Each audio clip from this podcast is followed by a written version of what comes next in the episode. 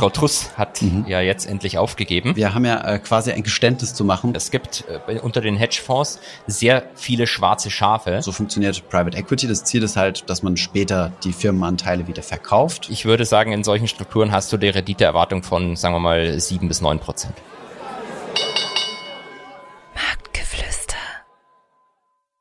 Hallo und herzlich willkommen zu dieser neuen Marktgeflüster Podcast Folge. Wir befinden uns in Folge Nummer 12 und ähm, normalerweise haben unsere Folgen ja keine Überschriften, weil wir mal schauen, wo uns das Gespräch hinträgt. Aber ich glaube, heute wird viel unter dem Stern Alternative Investments stehen.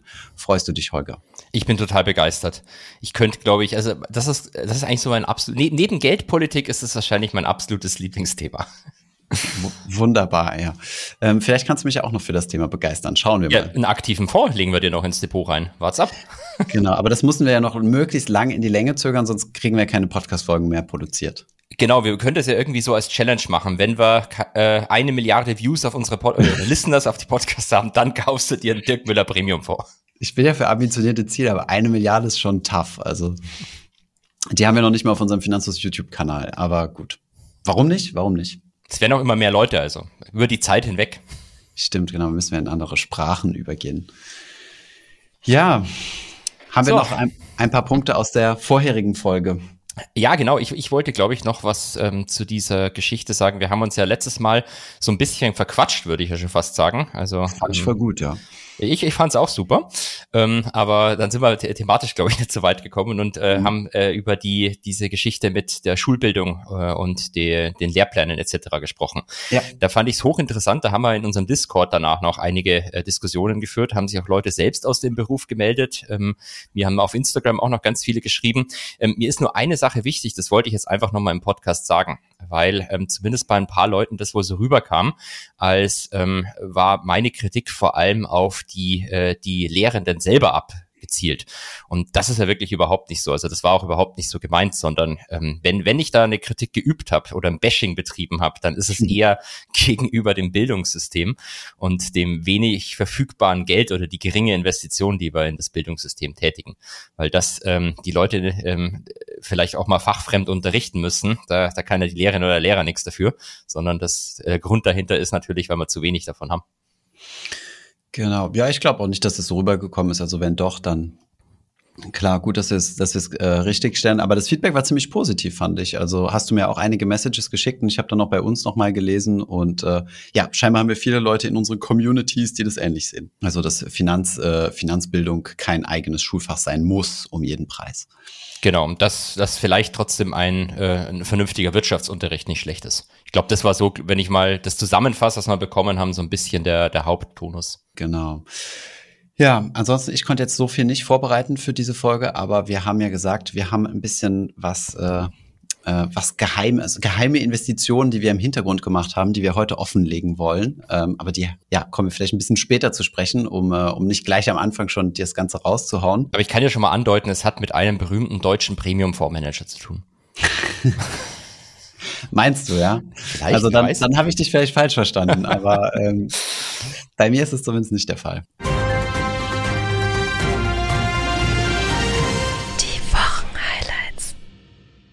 Wie soll man denn anfangen? Wollen wir über gleich über unser großes Thema sprechen oder darf ich zumindest eine aktuelle Sache noch erwähnen? Ja, lass uns noch ein bisschen News machen. Das finde ich auch nicht schlecht. Äh, ich glaube, ähm, sie kommt aus England, oder?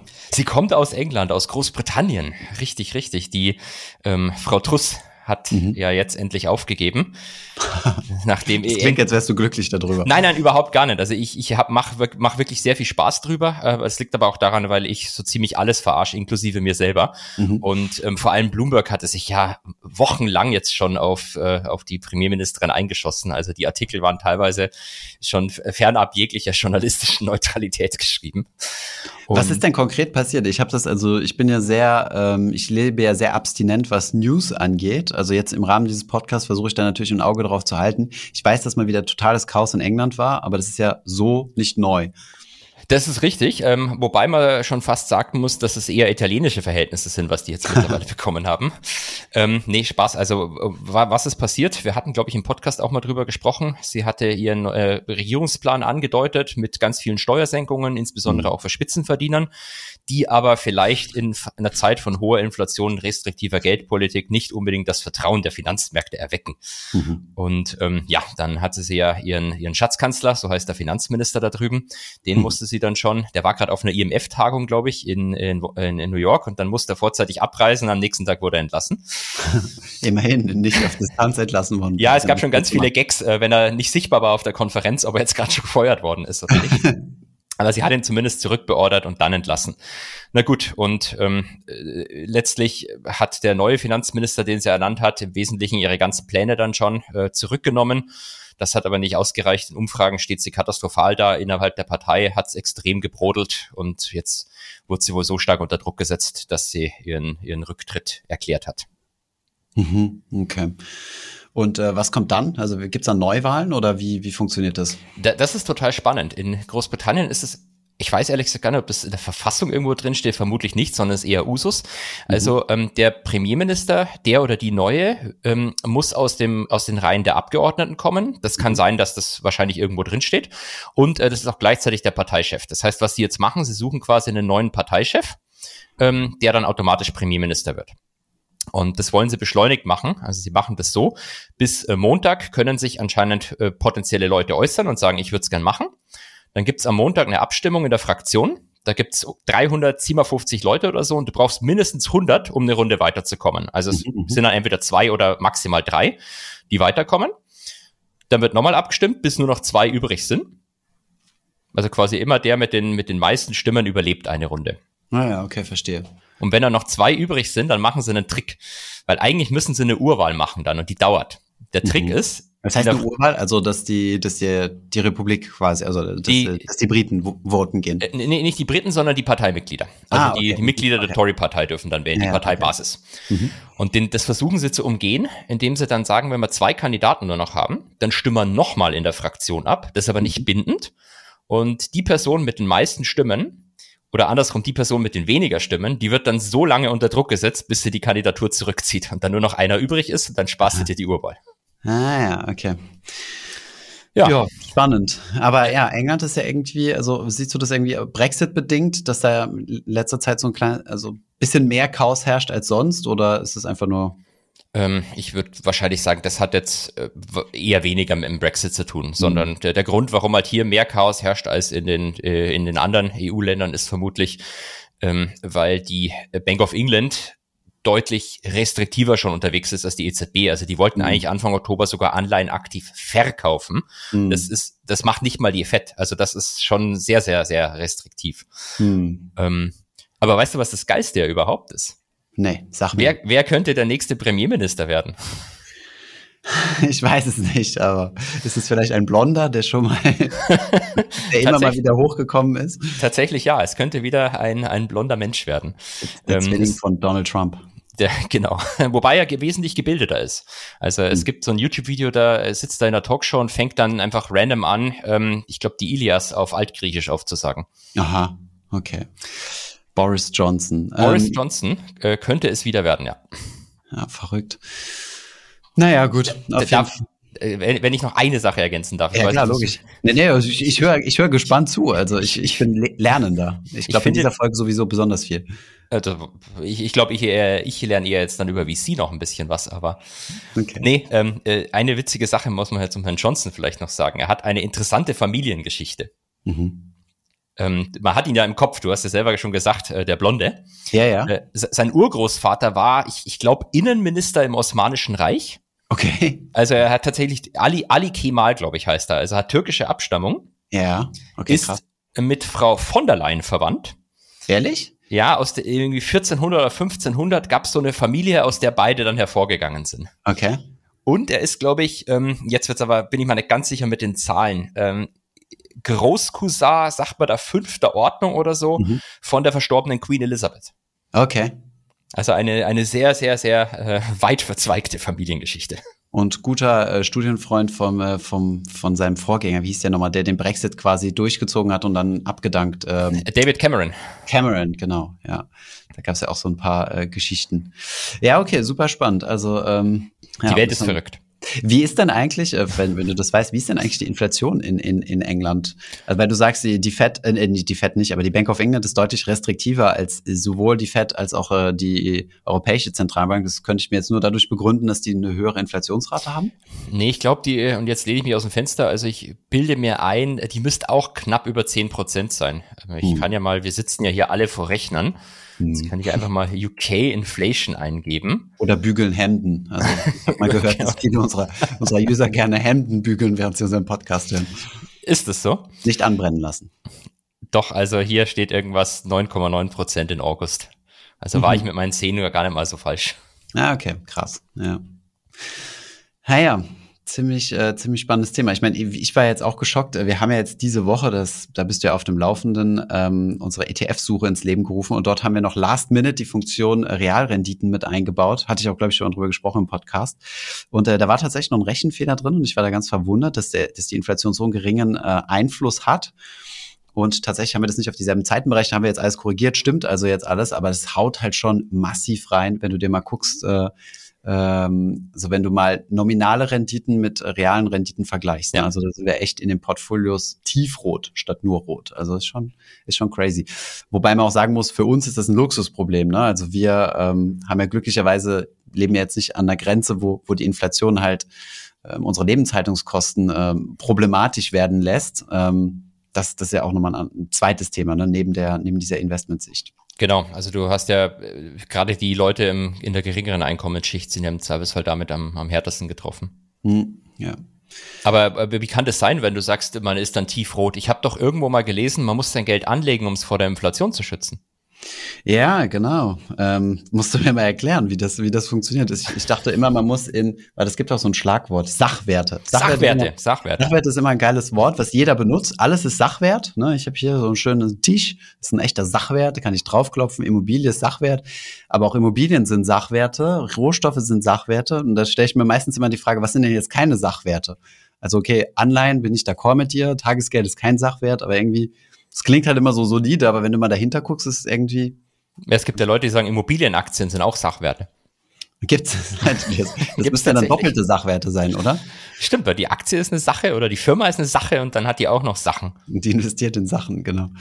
Äh, und das sind dann diese famösen Derivate, wenn immer in, in ganz, ganz verschachtelte Dinge investiert wird. Nein. What could possibly go wrong? genau. Das ist so geil. Das ist der beste Ausdruck. Gut, kommen wir jetzt zu deiner Lieblings, äh, zu, äh, zu einem deiner Lieblingsthemen. Ähm, und äh, passenderweise hast du auch gestern dazu einen, einen perfekten Instagram-Post gemacht, so dass ich nicht mal Recherche betreiben muss. Ähm, Extra für dich. Du hast sogar letzte Woche schon mit der Recherche angefangen. Hast du mir nicht letzte Woche auf WhatsApp einen Screenshot geschickt von, äh, von unserem uralten Video, was sind Hedgefonds? Oh ja, oh ja, das, das fand ich ganz toll. Da standest du, glaube ich, noch, wie hast du es gesagt, in so einem Flur in London ja. und habt es aufgenommen. Ja, das war eines unserer allerersten Videos und ich war direkt verwundert, habe mir gedacht, krass, warum haben wir Was sind Hedgefonds als eine der ersten Videos gemacht? Schon krass. Und äh, war das fachlich so halbwegs äh, ich, da geht mir, ich habe ja dann immer Angst, wenn du dir so Content von uns anschaust, um sicher zu gehen, dass es auch wirklich äh, also danach kann ich, glaube ich, so Professor geprüft Stempel draufknallen. Ich würde sagen andersrum. Ich habe auch immer Angst, wenn jemand alten Content von mir liest. Oftmals ist es halt so, Sachen, die du vor fünf Jahren gesagt hast, die würdest du wahrscheinlich heute nicht unbedingt in derselben Formulierung wieder so sagen. Ja, genau. Und Hedgefonds äh, haben sich ja auch verändert ne, innerhalb der letzten fünf Jahre. Also gibt ja, ist ja bisschen breiter geworden, also was es da an Strategien gibt. Aber egal, steigen wir erstmal ein. Also alternative ja, Anlageklassen. Was ist denn alternativ? Ist ja immer alternativ zu irgendwas. Erklär mal, was versteht man darunter? Das weiß man eigentlich selber, glaube ich, gar nicht. Also die, die, es gibt nicht so die eindeutige Definition, aber ähm, ich glaube, man, man kann sagen, es gibt quasi so traditionelle Anlageklassen. Mhm. Das wären dann eben Aktien, ähm, Anleihen etc. Und dann spricht man von, von Real Assets, das sind deine Sachwerte, die du mhm. zufällig vorhin erwähnt hast. Ja. Ähm, und da, da, der dritte im Bunde sozusagen wären dann oftmals die Alternative Assets. Mhm. Ähm, und dann würde ich sagen, kann man die wahrscheinlich in drei bis vier Subklassen aufteilen. Mhm. Also einmal, äh, manchmal sind es Immobilien, manchmal zählen Immobilien dazu, manchmal zählen sie nicht dazu. Ich würde sagen, für heute lassen wir die einfach raus, weil das für mich ist das ein völlig eigenes Thema. Und ja. Wobei wir auch vor kurzem über den norwegischen Staatsfonds geschrieben haben, da ist es ja, also ich glaube, die einzigen Alternatives, die die machen können, sind, glaube ich, Immobilien, ne? Aber können wir gerne ja. außen vor lassen, ja. Genau, und dann bleibt, ähm, bleibt, bleiben drei Sachen übrig. Das sind die Hedgefonds, die du schon angesprochen hast. Dann ist es Private Equity. Da mhm. glaube ich, äh, freue ich mich dann von dir her nach was zu erfahren. Und dann ist es was, was glaube ich noch weniger Leute auf dem Schirm haben, ist Private Credit. Ja. Und über Private Credit hatten wir, glaube ich, ganz am Anfang schon mal eine Folge gemacht. Da zählen die Gerichtsverfahren dazu, die Musikrechte, ah, ja. das okay, ist alles, was man, was man darunter subsumieren kann. Oder aber auch Direktkredite oder Konsumentenkredite oder was auch immer. Die, die, die allseits beliebten P2P-Kredite, sehr wahrscheinlich auch, ne? Äh, ja, das ist eigentlich auch, also äh, äh, im Prinzip kann man so vielleicht vereinfacht sagen, alles, was irgendwie kreditartig ist und nicht vom Bankensektor vergeben wird. Dementsprechend, ja, würde ich P2P-Kredite auch dazu zählen. Crowdfunding vielleicht noch. Wobei ich finde, Alternatives unterscheiden sich halt auch häufig dahingehend, dass es meistens auch eine Anlageklasse ist, wo der Privatanleger nicht so leicht reinkommt. Also genau. das ist zumindest ein häufiges Kriterium. Und so P2P-Kredit oder Crowdfunding könnte man ja sagen, gut, da kommst du trotzdem rein. Wobei da ja mittlerweile die, die, die Mauer oder die, diese Regel langsam so bröckelt. Ne? Können wir auch gleich genau. drauf. Ja, also traditionell war das eben, ist es ein sehr reguliert oder reguliert im Sinne, er reguliert wahrscheinlich gar nicht, ähm, sondern eher die, die Zugangshürden sind einfach sehr, sehr groß und da greift auch die Regulatorik, dass du teilweise einfach ab bestimmten Minimum-Invest erst rein darfst. Hm. Also ich glaube, die Idee ist, man möchte eben Privatanleger vor bösen Investments beschützen und die sollen sich lieber Premium-Fonds kaufen. Genau. ja. Und äh, spricht man dann auch hier vom grauen Kapitalmarkt? Das ist ja auch nochmal so ein Begriff. Also grau ist ja quasi alles, was nicht reguliert ist. Aktienmarkt ist ja zum Beispiel komplett äh, durchreguliert, aber wenn du jetzt zum Beispiel irgendwelche privaten, privaten äh, Unternehmensanteile kaufst, die in irgendwelchen paraguayanischen Wald kaufen oder sowas, dann ist es ja quasi der graue Kapitalmarkt. Ähm, das gilt ja auch für viele Alternatives. Ne? Die sind ja nicht gleich reguliert wie jetzt zum Beispiel eine Aktie. Ja, da, wobei da wahrscheinlich, ich, ich würde da in Teilen recht geben, wahrscheinlich muss man noch ein bisschen differenzieren. Also es gibt ja auch zum Beispiel Hedgefonds, die ausschließlich in Aktien unterwegs sind. Hm. Dann weiß ich nicht, ob das dann unbedingt grau ist. Also grau ist halt maximal der Zugang zu dem Fordern, mhm. ähm, aber die sind dann im Zweifelsfall auch auf, auf den öffentlichen Märkten, also den Public Markets unterwegs. Okay. Gut, jetzt wissen wir, was es ist. Dann ähm, erklär uns mal, warum du so Fan davon bist, beziehungsweise warum auch mittlerweile große, äh, große, ähm, wie nennt man das nochmal? Äh, Staats Sovereign, Staat, Staatsfonds, genau. Ja. Sovereign Wealth Fonds hätte ich gesagt, aber Staatsfonds äh, Fan davon geworden sind. Also im Prinzip ist so die, die Grundidee von dieser Anlageklasse, wenn man es als Anlageklasse überhaupt bezeichnet, weil es halt doch viele verschiedene Sachen enthält, hm. ähm, was zu bekommen, was jetzt nicht zwangsläufig mit dem breiten Markt korreliert. Und dann sind hm. wir wieder bei unseren unkorrelierten Investments. Ja. Ob das jetzt immer so der Fall ist oder nicht, ist wieder eine andere Geschichte, aber ähm, der, die Flucht in Alternatives, glaube ich, ist vor allem auch dadurch begründet, weil man eben aus dem, aus dem öffentlichen, auf dem breiten Markt raus möchte. Oder zumindest in Teilen raus möchte. Hm.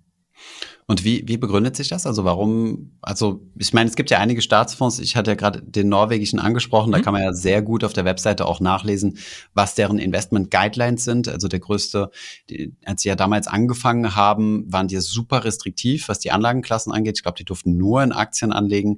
Ähm, und dann kamen nach und nach neue Anlageklassen dazu. Ich glaube, dann kamen, glaube ich, Anleihen bis zum gewissen Teil. Ähm, und dann haben sie auch ähm, Immobilien jetzt mit drin. Also das muss dann halt immer in die Statute mit eingenommen, äh, aufgenommen werden. Das darf der Fonds auch, glaube ich, nicht alleine entscheiden, sondern das ist auch noch immer eine ziemlich politische Entscheidung und muss dann ähm, von, ich weiß jetzt nicht wem, aber so ein Parlament in Norwegen bestimmt werden. Genau, aber da ist ja noch der Anteil relativ gering, ne?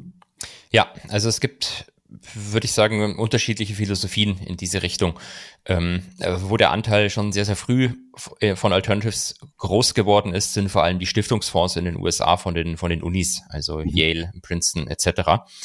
Ich glaube, ich würde fast sagen, was wahrscheinlich so ein bisschen auch das Problem natürlich ist, da kommen wir vielleicht später nochmal drauf zu sprechen, ähm, die, solche Alternatives kannst du nicht in beliebiger Size machen. Also wenn du sehr, sehr, sehr groß bist, wie der, der norwegische Fonds oder ähm, das so, so eine Mischung aus Staats- und Pension-Fund, der japanische. Ja. Ähm, ich ich bilde mir ein, vielleicht irre ich mich auch, aber ich glaube, der ist sogar noch ein Tick größer als der norwegische. Mhm. Ähm, zählt aber nicht als Staatsfonds. Ähm, deswegen ist immer die Frage, wenn du Staatsfonds guckst, zählen da auch staatliche Pensionsfonds jetzt dazu oder nicht? Ja. Mhm. Definition ist immer nicht so eindeutig klar. Ähm, wenn du halt so mega groß bist, dann, dann tust du dir natürlich auch schwer, weil wenn du jetzt irgendwie ein schönes Alternative Investment findest, das maximal 400 Millionen ähm, mhm. Assets under Management erträgt, dann kannst du da halt nicht 10 Milliarden allokieren. Genau, also und andersrum auch, also du kriegst dein Geld, äh, genau, oder andersrum gesprochen, du kriegst dein Geld halt nicht äh, an den Mann, also du kriegst es nicht investiert. Also wenn du anfängst, Eigentumswohnungen in München zu kaufen, da musst du ziemlich lange shoppen gehen, bis du, bis du die paar Milliarden platziert hast, ne? Ja. Gut, München äh, weiß ich gar nicht. München, vielleicht geht es auch innerhalb von zwei Tagen, aber ähm. vielleicht. Ich habe also interessanterweise den norwegischen Staatsfonds gehört ja die äh, das Axel Springer Gebäude. Da war ich mal drin gewesen und äh, ist genau, das so? Das, ja, ja, das war das. Also Vielleicht hat es sich jetzt geändert, aber ich glaube, innerhalb von einem Jahr so schnell ändert sich das nicht. Und äh, genau, die kaufen dann halt so gigantische Bürokomplexe. Ne? Ja, da kannst du halt dann noch irgendwie äh, möglichst viel Kapital in, in eine einzige Sache stecken. Sonst wird es halt einfach aufwendig, wenn die jetzt anfangen würden, Einzimmerwohnungen in Marzahn hm. zu kaufen. Ja. Ähm, das wäre vermutlich vom Aufwand her nicht rechtfertigbar. Genau. Okay, also der, der Staatsfonds hat, also der norwegische hat äh, verhältnismäßig geringe Alternatives. Was sind so Fonds? Achso, okay, du hast gesagt, ähm, die, die Stiftungsfonds der Unis. Wie, wie kommt das und in was investieren die vor allem?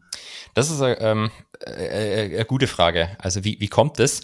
Ähm, jetzt könnte man natürlich auf der einen Seite sagen, das sind die, die, das sind die besonders cleversten Investoren. Das mhm. ist eigentlich auch, glaube ich, was man in der Finanzwelt so durchaus sagt, dass das eigentlich so mit das professionellste ist, was es gibt. Mhm. Ähm, man kann ja auch behaupten, Harvard ist eigentlich ein Hedgefonds mit so einem Legacy University Business noch hinten dran. Mhm, aha, echt ähm, geil. Wie viel ist da drin? Weißt du das ungefähr, die Größenordnungen? Äh, peinlich, müsste ich wissen, müsste ich wissen. Äh, ich warte mal, ich, ich sage jetzt einfach mal 50 Milliarden, aber wahrscheinlich liege ich jetzt komplett falsch. Harvard, Endowment Fund, Size. Oh, schau, schau mal, schau, schau einer an. 53 Milliarden. 53 Milliarden, ja, sehr gut. gut. Dann, dann hatte ich es wahrscheinlich schon irgendwo gelesen und in der Hinter, im Hinterkopf gehabt. Dann habe ich es mhm. jetzt nicht geraten. Also 53 Milliarden Hedgefonds mit einem kleinen, mit einer kleinen universitären Aktivität. genau.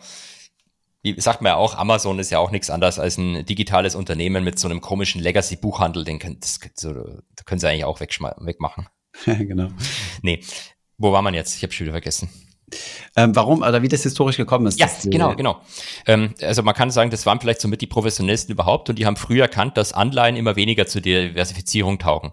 Hm. Und dementsprechend, ähm, da gibt es tatsächlich so Zahlen, die gehen 100 Jahre zurück, was ungefähr den, deren Asset Allocation war. Hm. Ähm, die haben sehr, sehr früh angefangen, den ganzen Alternatives-Bereich auszubauen. Ähm, jetzt haben die natürlich so einen kleinen unfair, unfairen Vorteil auch noch. Dass die gut also, an, äh, an, an schlaue Köpfe rankommen? Genau, also das MIT zum Beispiel ist äh, vor allem in Venture Capital unterwegs mhm. und dass so eine, so eine, sage ich mal, eher technische Uni natürlich im Servicefall Zugang zu guten Startups hat aus dem ja. äh, Technologiesektor, ist jetzt nicht so überraschend vermutlich. Mhm. Ähm, aber in was die investieren, also auf, auf der einen Seite Private Equity ähm, und auf der anderen Seite Hedgefonds. Mhm.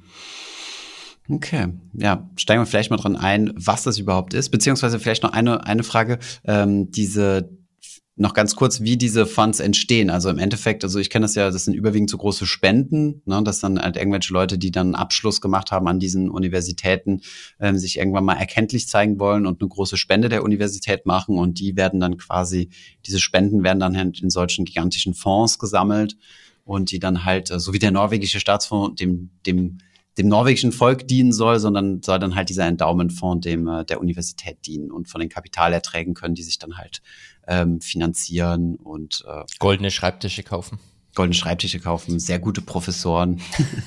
genau, nee, also ja, ursprünglich ist das wahrscheinlich alles irgendwie spendenbasiert gewesen. Ich weiß nicht, ob der Staat da auch mal was draufgelegt hat, kann ich mir in den USA kaum vorstellen. Hm, ähm, ja. Aber ich bin zum Beispiel in, in äh, tatsächlich in Bayern auch im Anlageausschuss und so einer kleinen Stiftung, die mhm. ähm, im Wesentlichen Stipendien vergibt. Und ja. da ist es auch so, da war der, das Ursprungskapital, das mal zusammengekommen ist, war im Wesentlichen eine Spende von, von vielen Unternehmen aus Bayern. Mhm, okay. Ja, dann frage ich mich, äh, warum kosten dann die Studien so viel dort? Also ich habe mich damals mal äh, für ein Auslandssemester hätte ich an der Columbia machen können, habe mich dann schlussendlich dagegen entschieden, weil das hätte 120.000 Dollar gekostet oder so absurd. Na, okay, ich übertreibe jetzt. Also 40.000 Dollar sehr wahrscheinlich. 140 wäre, glaube ich, das ganze Studium gewesen. Das ist doch super, dann haben sie noch mehr Geld. Ich verstehe das Problem nicht. es hat ja, mal ein weiser Mann, ein, ein, ein, weiser Mann hat mal gesagt, Geld hätte keinen abnehmenden Grenznutzen. Ja, weiß ich nicht. Vielleicht, vielleicht ja, kommt immer drauf an, in, in welchem Kontext. Okay, cool, aber wir reden nicht weiter um den heißen Brei. Also Alternative Assets sollen eine bessere, ähm, also sollen weniger Korrelation haben. Das heißt, sie schwanken weniger stark mit den bekannten, also etablierten Assets wie Anleihen, Aktien und so weiter. Ähm, genau, gehen wir vielleicht nur mal gerade auf diese, also vielleicht gerade noch mal auf Private Equity und Hedgefonds mhm. ein, weil ähm, Alternative Debt haben wir ja gerade schon mal so ein bisschen umrissen, was das ist. Ja. Ähm, was ist das? Wie unterscheidet sich das vielleicht noch mal ganz kurz? Also wir haben ja das auch schon mal in vorherigen Folgen angesprochen. Jetzt müssen wir eigentlich dein Video noch verlinken dann. Können, wir, können wir machen, wenn ihr wollt. Ja, jetzt musst du uns erstmal wahrscheinlich noch mal kurz erklären, was Private Equity ist und was Venture Capital damit zu tun hat. Ja, also ich glaube, die, die, der Hauptunterschied zwischen beiden, äh, korrigiere mich, wenn ich falsch liege, aber Private Equity ist also privates Kapital sozusagen, was also quasi in einem privaten Fonds zusammengesammelt wird. Also da legen halt Leute Geld zusammen oder in der Regel legen Fonds Geld zusammen und von diesem Geld wird dann in private Unternehmen investiert. Also entweder kaufe ich mir ein Unternehmen, was an der Börse gelistet ist und nehme das von der Börse runter, also das ist dann quasi komplett mir gehört oder einem kleinen Konglomerat oder eine andere Form von, äh, von Private ist bekannte Venture Capital, dass man halt zum Beispiel in Startups investiert oder so. Und das sind dann Fonds, die aufgesetzt werden, da wird äh, das Geld eingesammelt und das hat dann auch so eine Laufzeit, das ist eine ungefähre Laufzeit, also es wird nicht an einem bestimmten Stichtag zugemacht, aber in der Regel sagt man so, ja, fünf bis sieben Jahre oder so sind so die Investmentperioden. Da wird erstmal in viele private Unternehmen investiert. In der Regel, also im Private Equity ist es ja bekannt, äh, dass man viel Fremdkapital nutzt, also je nachdem, mhm. welchen Durchführungsweg, aber das ist dann das Leveraged Buyout, LBO, wovon wir mal gesprochen haben. Und ähm, genau, so funktioniert Private Equity. Das Ziel ist halt, dass man später die Firmenanteile wieder verkauft idealerweise zu einer höheren Bewertung, zwischendurch vielleicht sogar die Schulden zurückbezahlt hat und dann halt äh, ja, einen Profit daraus macht. Und ich glaube, der grundlegende Unterschied ähm, zum Hedgefonds ist eigentlich, dass Hedgefonds sich überwiegend mit ähm, börsennotierten Firmen ja. beziehungsweise börsengehandelten Wertpapieren ähm, beschäftigen. Genau, beziehungsweise da können natürlich auch so schöne OTC-Derivate-Trades oder so dabei sein. Also es muss nicht im Servicefall immer börsennotiert sein, aber genau, würde ich, würde ich genauso unterschreiben. Also äh, klar gibt's auch mal Hedgefonds, die irgendwie kleine Private Equity, die das noch machen, aber ich würde sagen, der, der größere Teil beschäftigt sich mit ähm, eher liquideren Sachen als so einer Private Equity Geschichte. Wie du sagst, das kaufst du oder du beteiligst dich an so einem Fonds und dann kriegst du halt in zehn Jahren im Servicefall äh, dein, dein Geld dann final zurück. Hm. Genau. Und ähm, ja, Hedgefonds ist aber vom Prinzip auch dasselbe, also dass da Geld eingesammelt wird. Also das kannst, da kannst du jetzt nicht so einfach über eine Börse einfach einen Anteil an so einem Hedgefonds kaufen, wie das jetzt bei diesen Publikumsfonds ist. Es gibt, es gibt tatsächlich Hedgefonds mittlerweile, ähm, zum Beispiel im USITS-Format, die du dann wirklich äh, entweder direkt über die Börse kaufen kannst mhm ähm, oder bei der Vorgesellschaft. Ähm, da hast du vielleicht nicht unbedingt eine tägliche Liquidität, also du kannst nicht täglich kaufen und verkaufen, aber vielleicht wöchentlich. Mhm. Also es, es, gibt ein paar Beispiele tatsächlich, ähm, wo du, die, die, du im Wesentlichen entweder wie eine Aktie oder wie einen Fonds kaufen kannst. Aber der Großteil, da hast du natürlich völlig recht, der Großteil ist nicht einfach ähm, über deinem Broker quasi mit WKN kaufbar.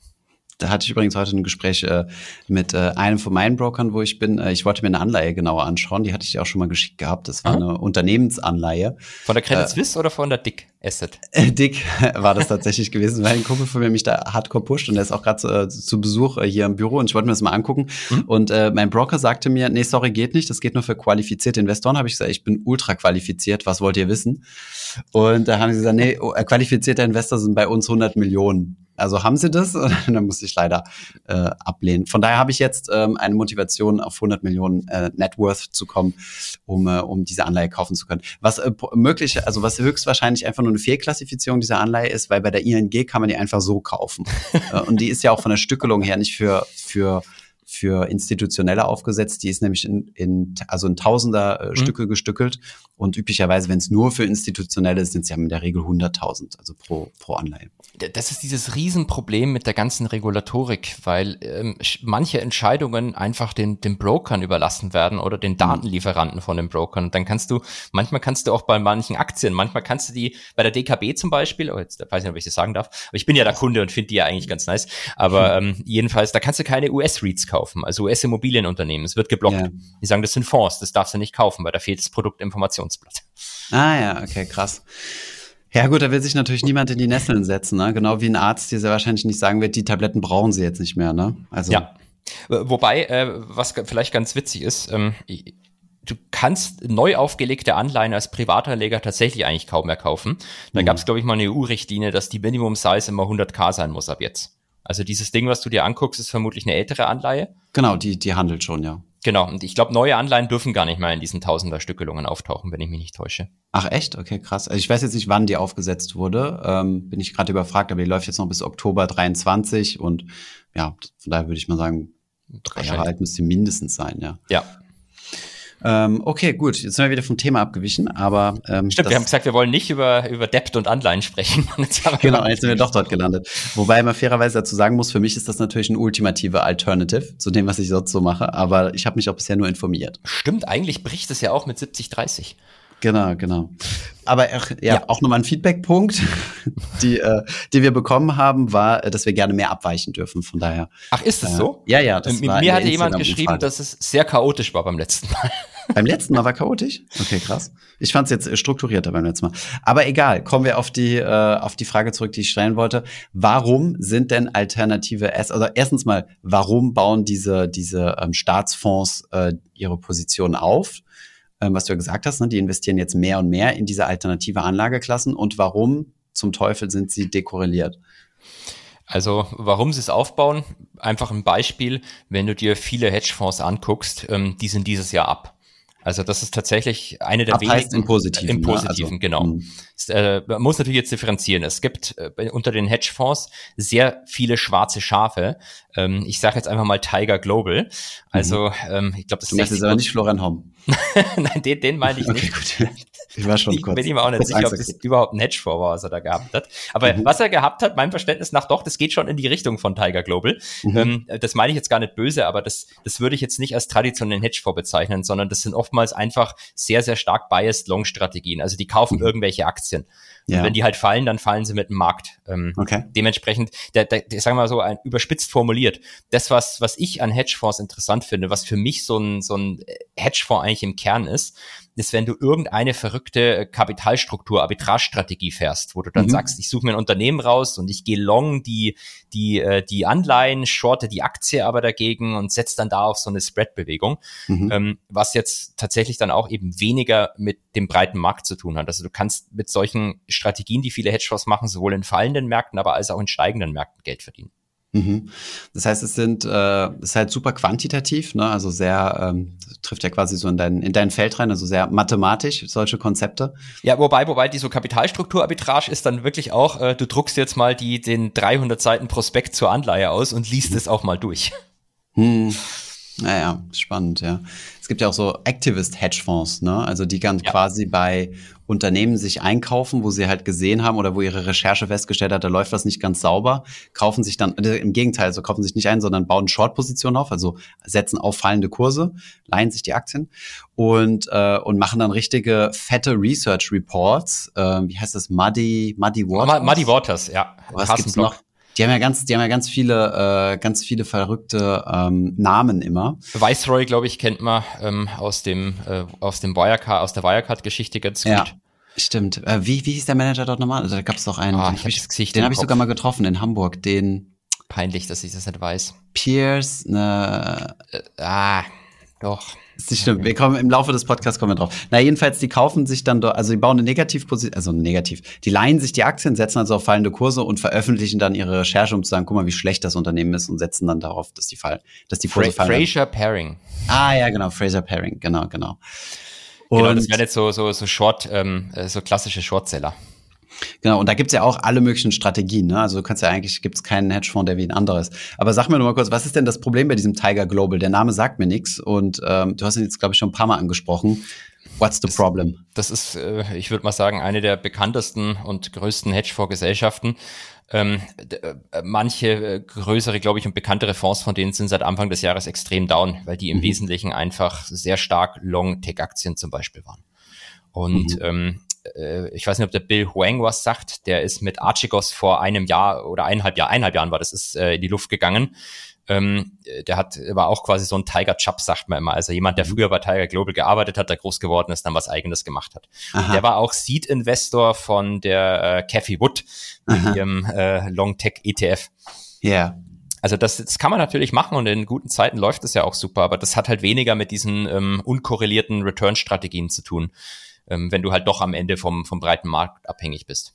Ja, okay, verstehe. Also im Endeffekt ist es dann gar kein Hedgefonds, sondern es ist halt einfach nur wie ein ganz normaler Fonds, der in Aktien investiert und fertig. Also jetzt ohne irgendwelche Derivate-Geschäfte oder so. Oder ja, oder vielleicht, vielleicht machen sie auch noch Derivate-Geschäfte dazu oder gehen sogar gehebelt. Ich glaube, Bill Wang hat, war, ging sogar über Derivate gehebelt long am Ende mhm. ähm, und hat dann quasi seine eigenen Aktien dadurch immer weiter hochgepusht. Mhm. Okay. Ähm, fragwürdige Strategien sind das auf jeden Fall. Ja, hast du noch so ein paar Beispiele? Also mich interessiert es, also ich kenne mich ja null aus ja. im Hedgefonds-Bereich. Äh, erzähl mal so ein bisschen, was da so verrückte Strategien sind, womit einige Menschen viel Geld verdienen. Also das, was du schon erwähnt hast, ähm, ist neben Activism. dem Short-Selling hattest du noch äh, Dings gesagt, Activism.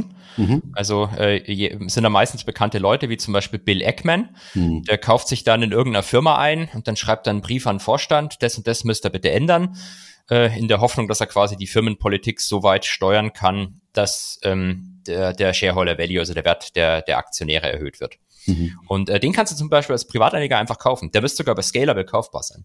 Der, äh, der, der Fonds von Eichmann? Genau. Ähm, mhm. Pershing Square. Ähm, mhm. Und da gibt's quasi auf irgendeiner britischen äh, Mini-Insel, ich vergesse immer welche es ist, gibt's eine äh, Zweckgesellschaft, die in den Fonds investiert und die Aktien ausgibt. Und diese mhm. Aktien kannst du dann ähm, bei den klassischen Neo-Brokern, glaube ich, sogar kaufen. Okay, interessant. Ähm, aber warum? Ich glaube, also warum würdest du sowas machen, wenn du doch eigentlich, also ich könnte mir nur vorstellen, dass du sowas nur machst, weil äh, du nicht genug Kapital eingesammelt kriegst? das ist tatsächlich immer der grundsätzliche Vorwurf, ja. Ähm, manchmal ist es aber tatsächlich auch so, dass solche Strukturen sehr, sehr alt sind. Mhm. Also äh, Brevin Howard ist zum Beispiel ein Global Macro Hedge Fund äh, äh, oder hat mehrere Global Macro Strategien. Das bedeutet, die setzen auf Zinsen, auf Währungen etc. Ja. Ähm, und die haben schon seit längerem auch so einen Feederfonds, den du kaufen kannst. Der nennt sich dann BH Makro. Mhm. Ähm, aber das Problem ist, die Liquidität in dem Ding ist extrem niedrig. Also da, da kannst du, selbst wenn du jetzt eine kleine Size in London kaufen willst, mhm. ist nicht klar, dass du das immer sofort bekommst. Ähm, ich, das heißt, mit Limit handeln, um keinen brutalen genau. Spread zu kriegen. Genau. Und der Hintergrund ist vermutlich, das haben die wahrscheinlich irgendwann mal aufgesetzt, was, ich, ich kenne die Story jetzt hier speziell nicht, aber was sein kann, dass zum Beispiel ein Pensionsfonds sagt, ich würde schon in dich investieren, aber mhm. ich brauche regulatorisch, ich brauche einen täglichen Preis. Und dann mhm. setzt du halt so eine Fiederstruktur auf, dann sehen die halt zumindest einen täglichen Preis von dieser Aktie zum Beispiel. Was ist Fiederstruktur? Äh, das ist so eine Zweckgesellschaft. Also du setzt mhm. quasi, ähm, du hast den Fonds, der sitzt irgendwo auf den Caymans oder sonst wo, ja. den kannst du nicht direkt investieren, dann gründest ja. du eine Zweckgesellschaft, die investiert in den Fonds und du investierst aber in die Zweckgesellschaft. Verstehe, verstehe. Also so wie du in China Aktien rankommst und so weiter. Also genau, genau, genau. Ist genau. Äh, äh, Alibaba ist im Wesentlichen auch eigentlich nur ein, äh, was ist? Das ist sogar ein Cayman Feeder. Cayman, ja. Hm. Also du investierst in eine Firma, die auf den Cayman sitzt, die eigentlich keine Aktivität hat, sondern nur Alibaba Aktien hält. Ja, aber noch schlimmer sogar da, die nicht mal die Aktien hält, sondern nur einen Vertrag mit Alibaba geschlossen hat, ähm, dass sie ein gewisses ah, ja. finanzielles Interesse hat. Genau, da ist das genau. sogar eigentlich noch schlimmer als sonst. Genau, dass du irgendwie, dass du von den Gewinnen profitierst oder genau. so in die Richtung. Ja, okay, krass, spannend. Ähm, aber jetzt ein, eine Begriffserklärung müssen wir noch machen, weil du es schon mal äh, ein paar Mal ange angemerkt hast. Was ist Global Macro? Also ähm, was ist eine Global Macro Strategie? Global Macro ist im Wesentlichen auch eine Hedgefonds-Strategie. Die setzen mhm. auf ähm, Bewegungen in Anleihen, in Zinsen, in Währungen. Mhm. Also zum Beispiel, du wettest einfach darauf, dass die ähm, japanische Notenbank ihre lockere Geldpolitik irgendwann aufgeben muss, weil sonst mhm. der Yen immer schwächer wird. Mhm. Das würde ich jetzt sagen, ist eine, die man vielleicht nachvollziehen kann, noch eine vereinfachte Global Macro-Strategie. Mhm. Makro steht ja für Makroökonomie, also auf Deutsch Volkswirtschaft. Also wenn, wenn wir es, wenn wir es mal ein bisschen ja. äh, ähm, verdeutschen, ein bisschen zerlegen, genau. Und im Endeffekt ist es dann also das Wetten auf große volkswirtschaftliche Ereignisse. Also ich gucke mir nicht mehr einzelne Firmen an und gucke, sind die jetzt besser als ihre Mitbewerber, wie stehen die im Markt, äh, wie ist das Gesamtumfeld und so weiter, sondern ich setze halt wirklich auf äh, große Events, auf Zinsveränderungen, auf, was kann ich noch setzen, äh, Volatilität kann ich, glaube ich, auch noch draufsetzen und so weiter. Und ähm, genau, profitiere dann halt von diesen Makro- oder von diesen volkswirtschaftlichen Bewegungen. Also einer der bekanntesten war ja da, glaube ich, ähm, George Soros, der, äh, der, glaube ich, einer der bekanntesten Hedgefonds oder zumindest der alte Schule Hedgefonds-Manager, der ja mal ganz ähm, eine große Makrowette gegen die ähm, äh, englische Zentralbank äh, gewonnen hat, quasi. Und damit äh, indirekt irgendwie schuld ist, dass die Briten nie einen Euro bekommen haben. Ist das so, ja? Ja, die waren ja erst in diesem europäischen Währungsmechanismus drin und der Soros hat sie dann da rausgekickt durch seine Trades. Okay, weil zu viel Volatilität auf der, auf der Währung drauf war, oder? Äh, die sind mit einer hohen Pfundbewertung da reingegangen und ja. mussten dann quasi diese hohe Bewertung des Pfunds immer aufrechterhalten durch mhm. ähm, geldpolitische Interventionen. Er hat ja gesagt, das, das haben die nur aus politischen Gründen so hoch gemacht und das ist nicht durchhaltbar. Ja, ja. Und je, jetzt muss ich aber ähm, noch eine Bemerkung machen. Jetzt kommt mein absoluter Liebling wieder ins Spiel. Ja. Ähm, man könnte sogar argumentieren, dass das gar nicht so unbedingt die Idee von Soros selber war, ähm, sondern äh, ich glaube, damals müsste immer noch sein CEO der Stanley Druckenmiller gewesen sein.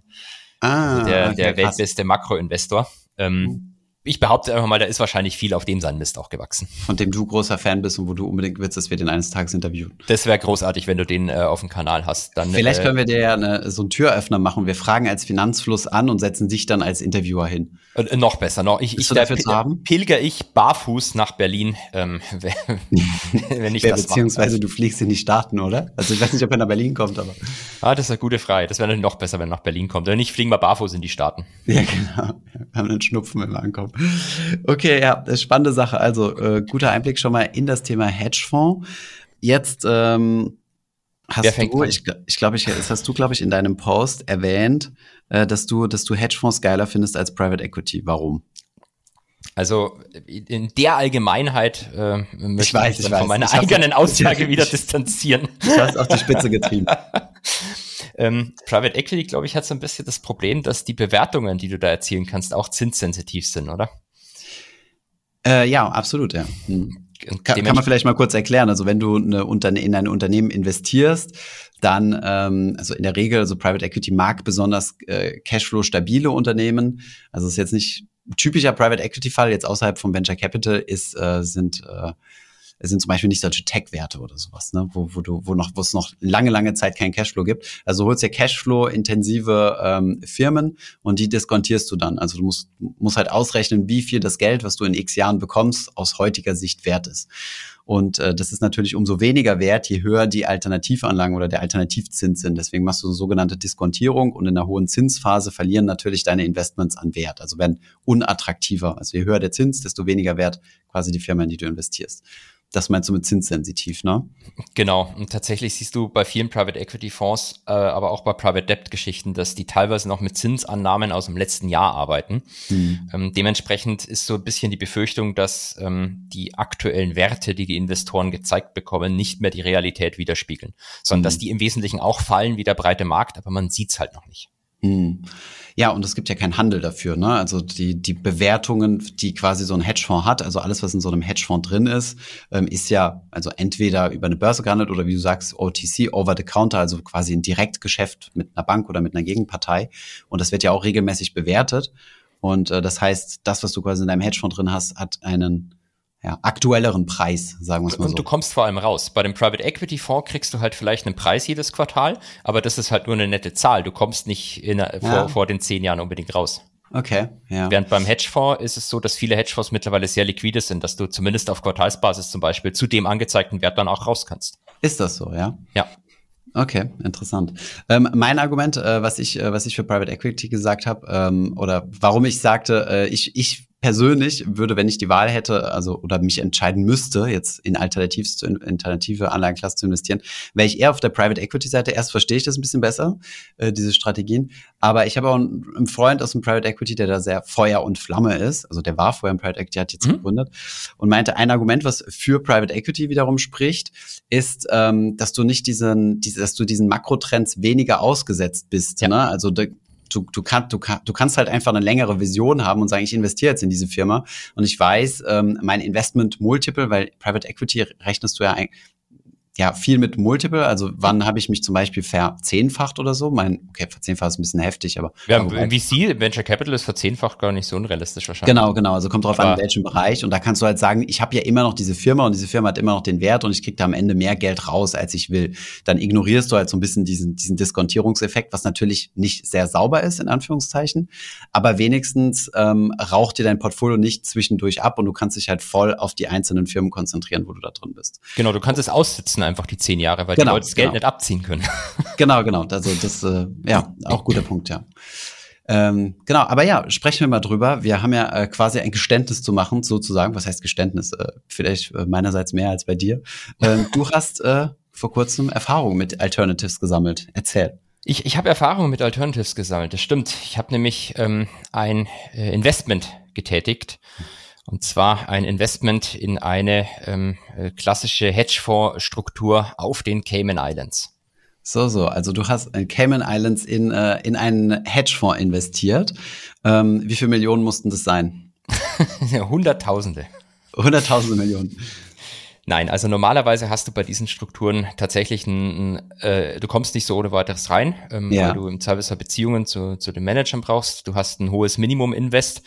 Aber ich, ich sag mal so, ohne zu viel äh, auszupacken, ähm, über mein Netzwerk hat sich da eine Investment-Opportunität ergeben unter dem klassischen Minimum-Investment. Ja, ist ja üblich so, ne? Also vielleicht als Aufklärer in der Finanzbranche ist es ja häufig so, dass du für superreiche Leute arbeitest oder superreiche Fonds und ähm, die Einstiegshürden meistens im Millionenbereich sind.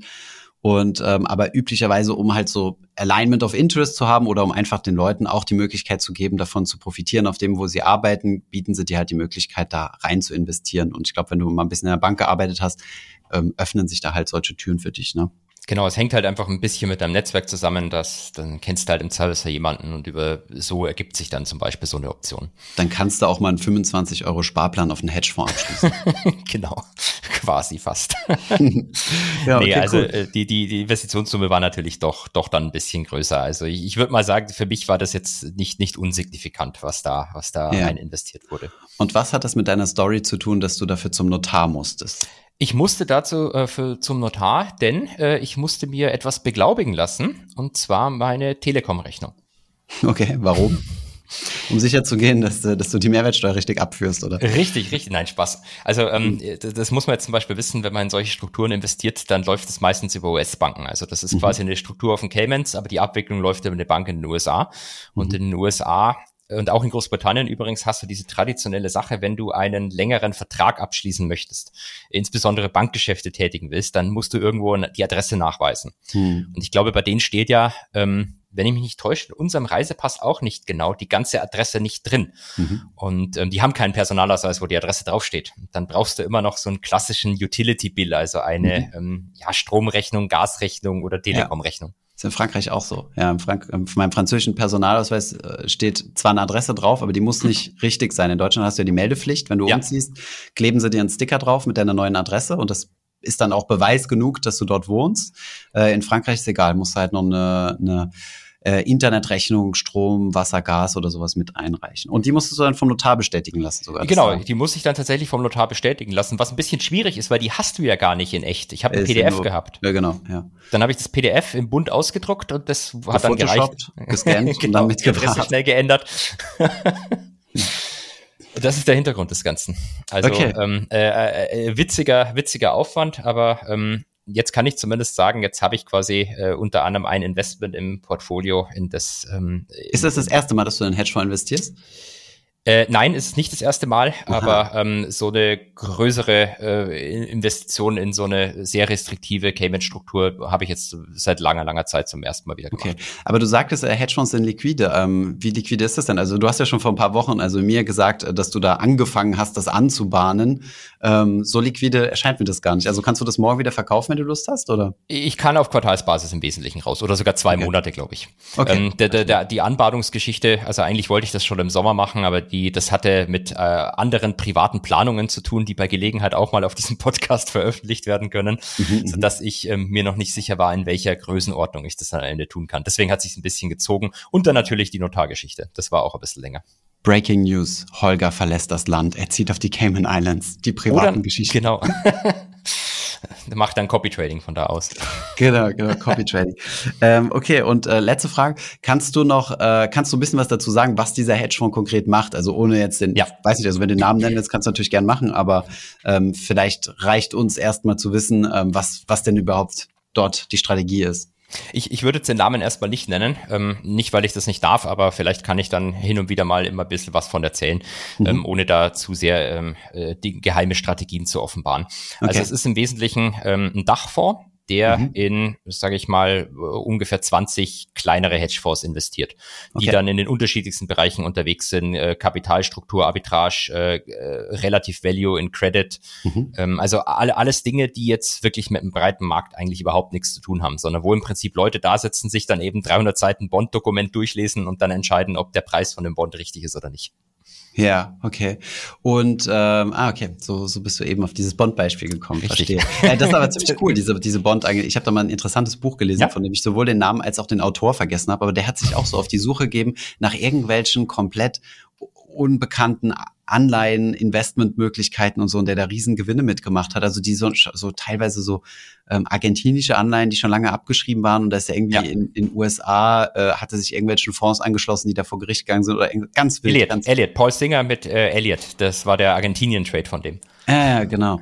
Und äh, ja, okay, super spannend. Das heißt, äh, kann man sagen, ähm, also ja, ich habe so viele Fragen. Ich habe eben gesagt, die letzte, aber ich, mich interessiert das halt. Wo ähm, wo liegt denn das Ding? Also ist das äh, quasi ein privates Papier, was du unterschrieben hast, aber das wird ja sehr wahrscheinlich nicht in deinem Depot liegen, wo du dann nee, den Kurs genau. täglich hoch und runter gehen siehst. Nee, nee, du hast da, du hast keinen, äh, du hast was, hast im Prinzip vereinfacht gesprochen den 300-seitigen Vertrag unterschrieben. Ja. Und äh, wirklich so viel ja, oder? Ja, 300 ungefähr? nicht ganz, aber doch, das, das ist ein relativ langes Dokument, wo viel aber jetzt nicht unbedingt relevant für dich ist. Okay. Ähm, und äh, du bei einer normalen Aktie, wenn du mal so ein IPO-Prospekt durchschaust vom Porsche, ja, das Ding hat klar. wahrscheinlich auch 500 Seiten. Ja, logisch, klar. Hm. Ähm, dann hast, kriegst du halt im Wesentlichen, äh, sag ich mal, auf Monatsbasis einen Preis zugeschickt. Ja. Also du hast es nicht im Depot. Du könntest das wahrscheinlich sogar ins Depot einlagern lassen. Das hat eine normale ISIN, so ein Produkt. Ah, echt? Ähm, okay, aber, aber das ist tendenziell den Aufwand nicht wert, weil dann ist immer unklar, hat deine Bank jetzt auch einen Preisfeed, also dann müsst ihr ja auch mit der Gesellschaft irgendwie zusammenarbeiten. Und da haben die keinen Bock drauf. Vermutlich nicht, nee. Und ähm, wie, ähm, also kannst du da den Kurs regelmäßig checken oder kriegst du einfach nur einmal im Monat eine Mail so, hey, deine Anteile sind plus X, minus X? Ich kriege im Prinzip monatlich eine, eine Mail. Ja. Ähm, und dann steht da relativ detailliert äh, auch dabei, wer quasi von den äh, anderen Managern für diese Performance am meisten ausschlaggebend war, was gut gelaufen ist, was schlecht gelaufen ist. Also Hedgefonds sind tatsächlich ähm, im Vergleich zu vor 10, 20 Jahren mittlerweile relativ transparent geworden. Ja, okay. Und gibt es ähm also gibt es da öffentliche Informationen auch dazu? Also, weil es gibt ja solche Hedgefonds-Indizes und so, ja. die auch immer viel kritisiert werden, weil, ähm, weil, weil die Assetklasse ja relativ intransparent ist. Also die müssen ja, ja nicht reporten, ne? Genau, also öffentliche Informationen gibt's nicht. Für diesen ganz speziellen ähm, äh, Fonds gibt's tatsächlich ein Zertifikat, mhm. ähm, das die Strategie aber auch nur für versucht äh, nachzubilden. Hm. Ja, nee, ist sogar abbildet. Also das mhm. ist von denen selber ausgegeben. Da könntest du äh, kriegst aber auch bloß einen Monatspreis letztlich. Aber ich, ich könnte, also ich könnte theoretisch, ich habe jetzt das Zertifikat nicht gekauft, aber wenn ich das gekauft hätte, dann hätte ich es sogar im Depot liegen. Ah ja, okay. Du kannst ja ein einziges Zertifikat kaufen, keine Ahnung, wie viel das kostet, aber dann hast du ja, siehst du ja quasi die Wertentwicklung. Genau. Aber das rechnest äh, du sehr wahrscheinlich alles selbst aus. Ich habe vergessen, ich spreche ja hier mit Ich, ich trage das einfach dann in mein Excel, steht immer brav ein.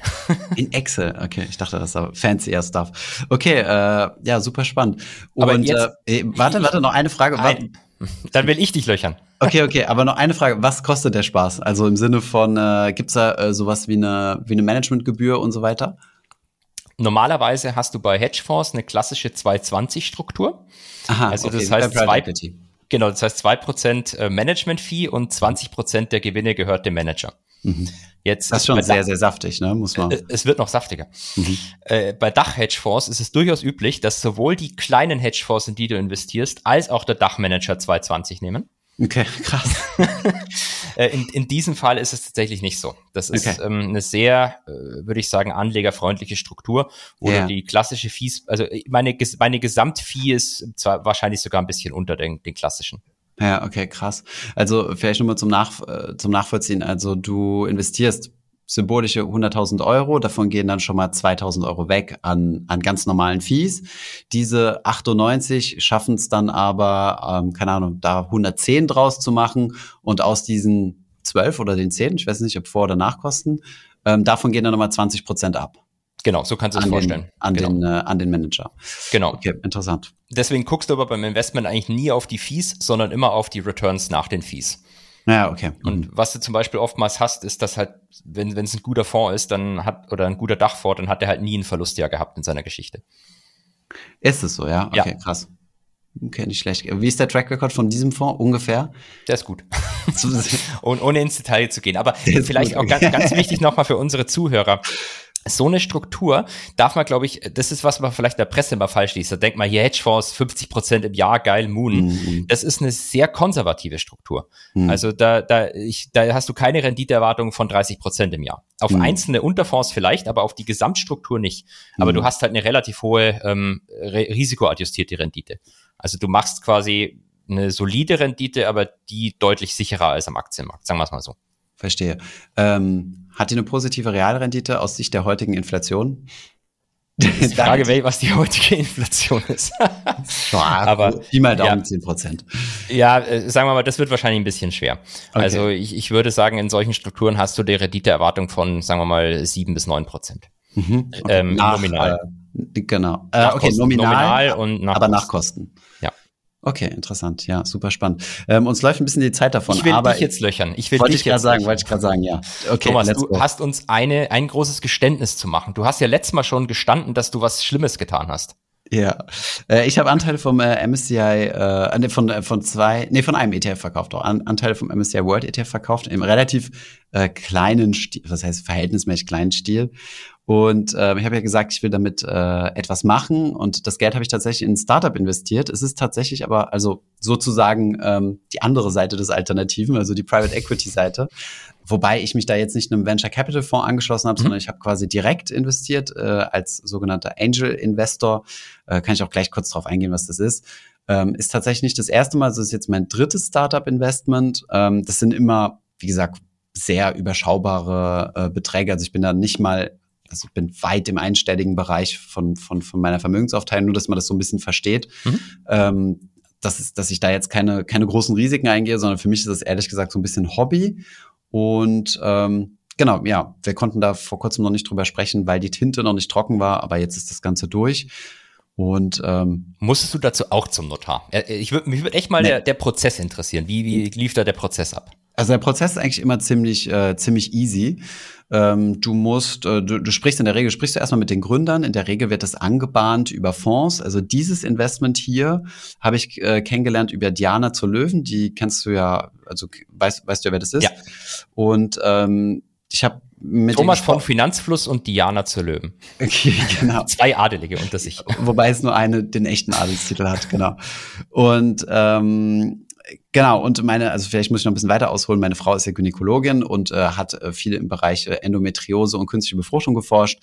Und äh, Diana ist auf mich zugekommen, hat gesagt, hier, ich habe hier so ein Startup-Investment im Bereich Endometriose. Für alle, die nicht wissen, was das ist, das ist eine Krankheit, äh, die die Frauen haben können. Ähm, wo ähm, ja gerade wenn wenn man seine äh, Tage hat äh, Schmerzen entstehen Aber ich glaube, Schmerzen nicht nur quasi leichte Schmerzen, sondern das kann, glaube ich, sehr, sehr Genau, das kann sein. extrem sein. Ja, ja, also es gibt äh, Menschen oder also Frauen, die da ähm, teilweise sogar einen äh, Behindertenausweis haben. Ja. Also das ist halt so krass, dass du da halt äh, gar nichts machen kannst. Also das geht von von von leichten Schmerzen bis zu extrem. Ne?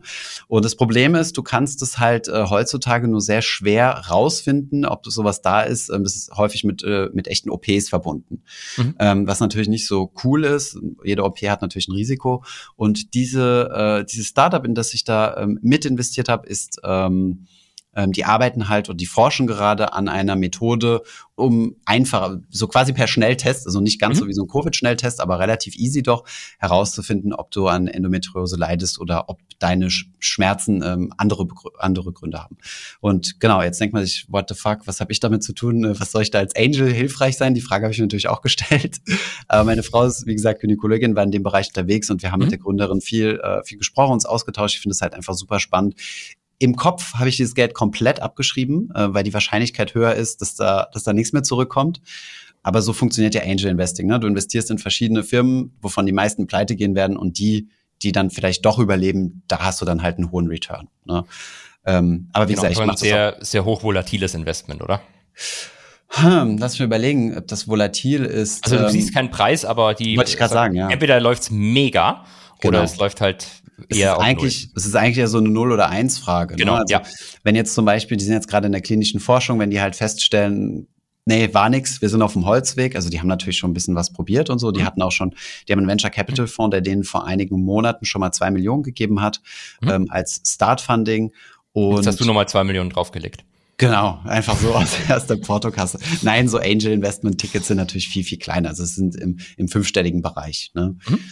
Und ja, genau, aber da kann es halt sein, dass es gerade in diesem Biotechnologiebereich kann es natürlich sein, dass das Ding ähm, morgen quasi platt ist. Also ja, hoffe ich natürlich nicht. Also ich glaube auch an die, die sind super smart. Das sind zwei, zwei Mädels, die das gegründet haben und äh, ja, und jetzt muss man natürlich, nachdem du so gemeine Fragen gestellt hast, habe ich auch ja. Fragen an dich. Also wie wirst du da up to date gehalten, wie das Investment läuft? Ja, das ist ganz interessant. Wie gesagt, ich habe ja schon zwei andere Investments gemacht. Können mhm. wir auch gerne noch in einem anderen Podcast, jetzt wird, glaube ich, die Zeit ein bisschen knapp, äh, detaillierter drüber sprechen. Aber üblicherweise kriegst du auch einmal pro Monat so eine Mail geschickt, so mit den Größen, also mit den, mit den Milestones und mhm. so weiter, ähm, wo der halt einfach gesagt wird. Und dann meistens auch noch mit so einer kleinen Liste, hey, so kannst du uns helfen, weil ich meine, warum machen die das? Äh, warum sollen die von jemandem, keine Ahnung, 10.000 Euro nehmen?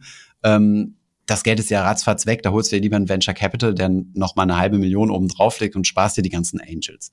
Ähm, das machst du in der Regel, weil das Leute mit Marktzugang sind. Also mit investiert sind zum Beispiel Leute von Merck, also von einem großen Pharmazieunternehmen. Von und, welchen von beiden? Äh, das Deutsche. Okay.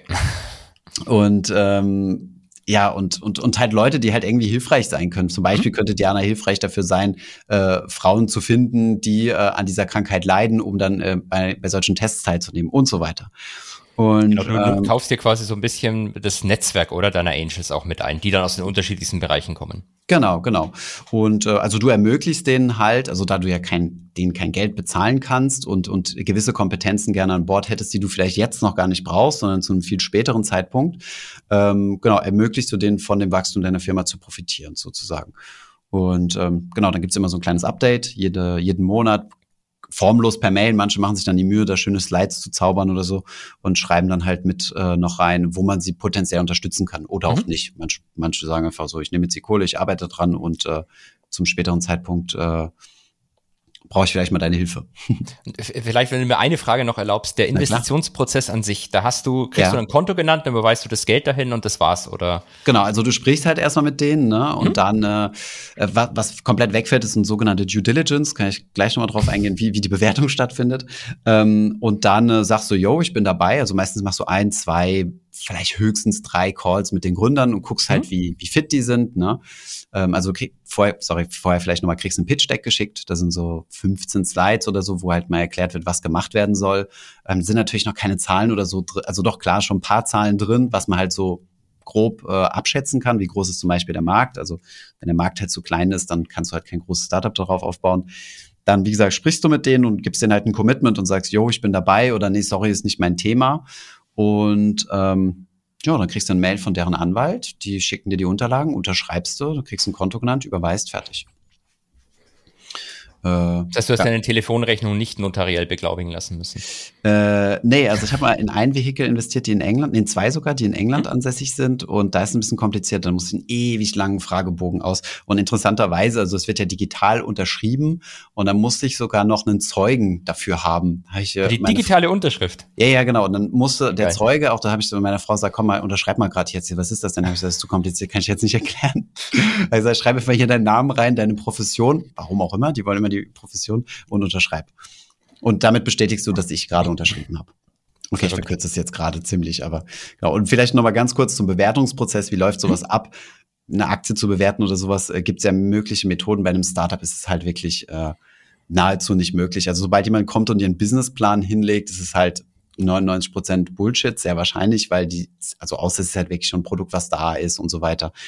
Aber du machst es halt ähm, so, so die Größenordnung, ich glaube, die Bewertungsgrößenordnung war so um die acht Millionen und die haben so 30 Prozent äh, Equity abgegeben mhm. und haben damit so ja, zwei, zweieinhalb Millionen eingesammelt. Das und heißt, das machst du halt so Finger in the Wind mäßig. Ne?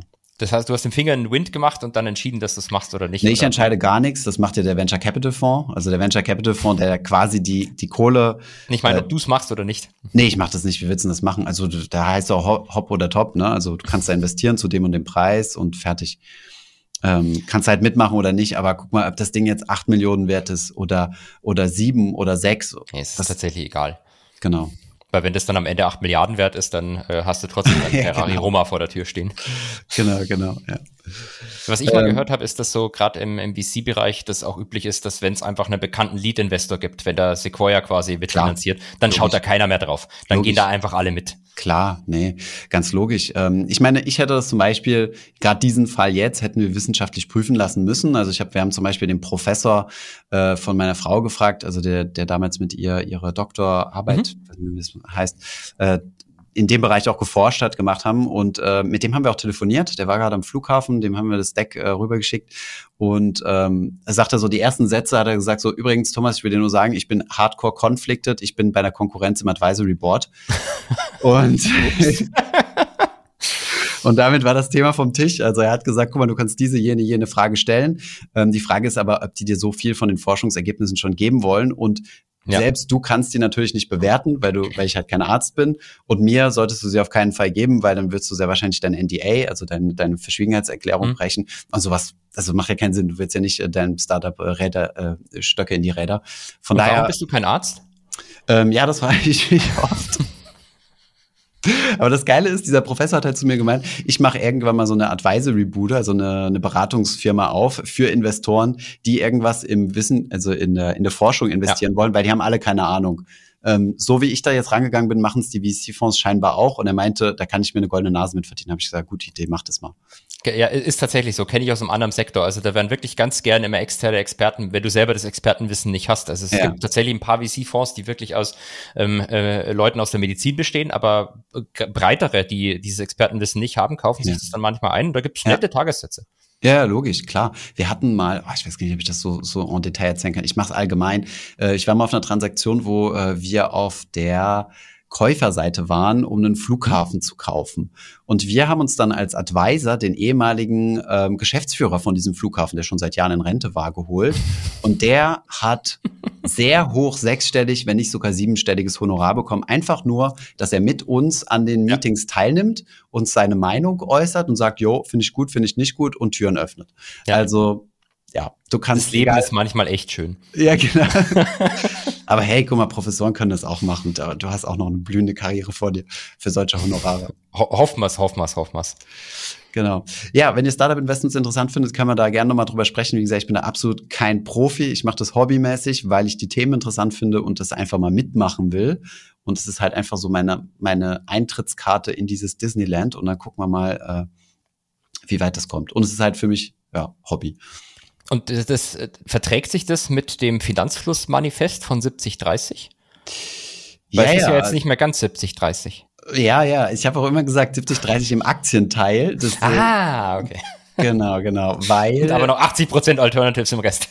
genau. Nein, ich habe ja auch Bitcoin Investment schon seit längerer Stimmt. Zeit. Ha- Hatten wir Und, auch schon äh, mal drüber gesprochen. Da gab's, äh, da gab's ja auch immer diese, diese, nee, also ganz, also ganz offen. Also der größte Teil ist natürlich äh, in diese, in diese ETFs investiert, bisschen Bitcoin, ähm, wie gesagt, diese, diese drei Startup-Investments und ähm, lass mich mal überlegen, eine Lebensversicherung habe ich noch. Ich habe noch einen Bausparvertrag, wo weniger als 100 Euro drin sind. Den durfte ich damals aber kostenlos abschließen während meiner Bau, während, meiner Lehre, also während meiner Ausbildung als Bankkaufmann.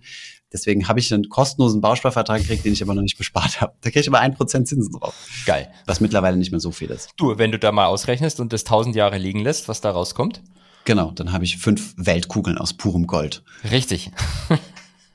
Die müssen Großartig. dann noch gebaut werden. Ja, cool, Holger. Wir haben äh, stark überzogen. Ich hoffe, es war trotzdem interessant und ähm, ja, Wenn ihr mehr dazu wissen wollt, lasst uns gern wissen. Feedback immer in die DMs von Holger oder auf unseren Discord. Dann äh, genau, und vielleicht äh, einen Ausblick. Nächste Woche müssen wir, glaube ich, vielleicht zumindest ein bisschen über die Earnings Season sprechen, die gerade läuft. Also die Unternehmen Oh ja, gerichten gerade ihre Quartalsergebnisse. Snapchat, ne? Sna Stichwort Snapchat, Snapchat war, war ganz toll, Snap. Ähm, vielleicht machen wir am nächsten Mal dann so eine kleine Kurzzusammenfassung, was da passiert ist die letzten Wochen. Bis dahin haben wir, glaube ich, auch noch ein paar größere Namen gesehen dann. Ja, ist doch gut. Und dann sprechen wir darüber, wie, äh, wie unsere Community in Hedgefonds investieren kann. Genau, alles, was, de, was das Leben braucht. Sehr gut.